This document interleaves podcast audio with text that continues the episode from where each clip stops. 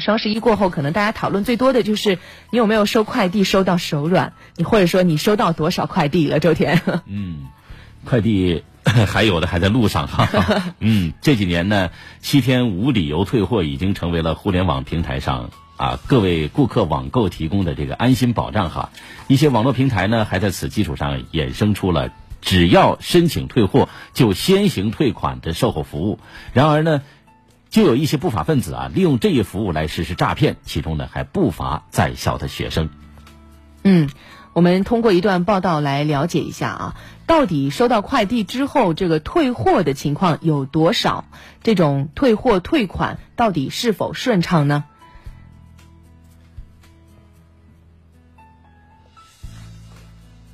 其实。闪电退款本来是一些电商平台为了消费者提供更好的消费体验而提供的这样的一些服务啊。嗯，这个所谓的七天无理由退货呢，其实就是对于这个网购平台上一些哈，就看不到这个商品的这个实物，然后给消费者提供了一个便利，对吧？本来是一个很好的一个初衷。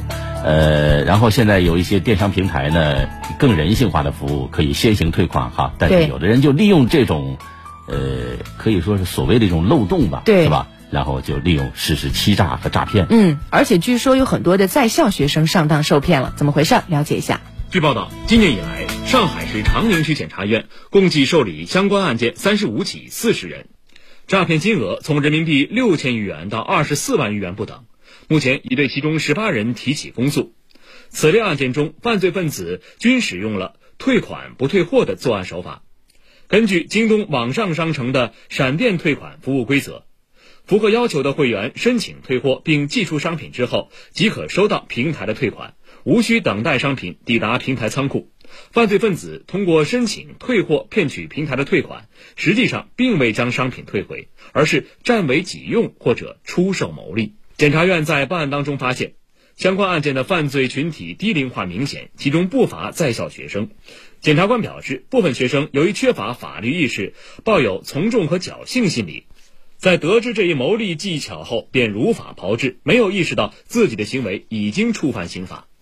抢抢红包、赚赚积分、享受折扣兑换礼品，这种获取优惠的方式被戏称为“薅羊毛”，本来是一种消费中的正常行为。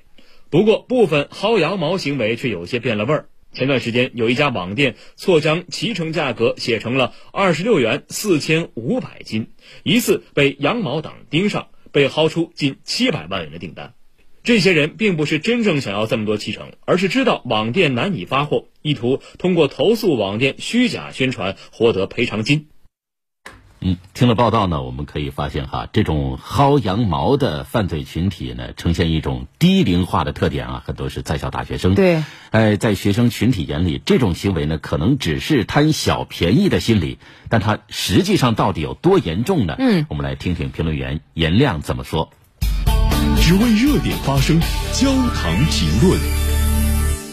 我们说这个君子爱财，取之有道，到最底线就是法律嘛。比如刚才我们说到这个叫闪退的这个服务，基本上在法律上看到，它就是个欺诈嘛。就是我跟商家说把货退给你，但其实我又没退，我偷偷把它卖了。这在法律界定上来讲就是欺诈呀，违法行为啊。片子里啊，这个当事人也受到了这个严惩。再一个就是对于诚信机制的建立吧，因为对于大学生来讲，因为其中有参与的是大学生嘛，可能个人诚信机制在其中啊，可能要发挥一些作用。如果我们能建立更加健全的诚信机制，这些行为会影响到他。将来求职、贷款买房可能会更加慎重一点。但是我们到底是该鼓励说，哎，商家你不要推出这样诚信的一些做法，鼓励诚信啊，还是说我们应该把给这些利用这些钻空子人，给他们一些诚信上的减分，而鼓励全社会去营造一个合理诚信消费的氛围？我个人偏向于后者。我们要相信，任何一种鼓励诚信消费的环境，这种机制出来之后，一定会有一些人在里面钻空子，但是不能因为这些个别的人就。